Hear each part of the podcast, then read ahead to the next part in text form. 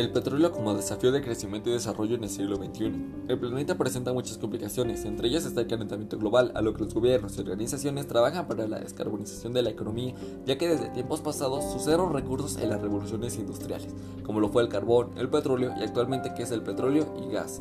Sabemos que es la industria que contamina más, pero también la que tiende a generar mejores ingresos, ya que posee recursos de primera necesidad para nuestra vida diaria, laboral y profesional. Desgraciadamente, países más desarrollados vienen a tomar de nuestros recursos y nos dan menos de lo que debemos de ganar realmente y ellos lo duplican sino hasta más. Las organizaciones trabajan para tener un planeta sustentable con energías naturales y reemplazar a las energías carbonizadas. Actualmente, el 20% representa el consumo energético renovable mientras que es de los derivados del carbono. El reto es mayúsculo y conllevará esfuerzos, pero las decisiones que tomaremos hoy conducirán a un mundo más sostenible y responsable para las futuras generaciones. Soy Ori Jiménez Valdés del Sagrado Grupo 1 y ese fue mi podcast.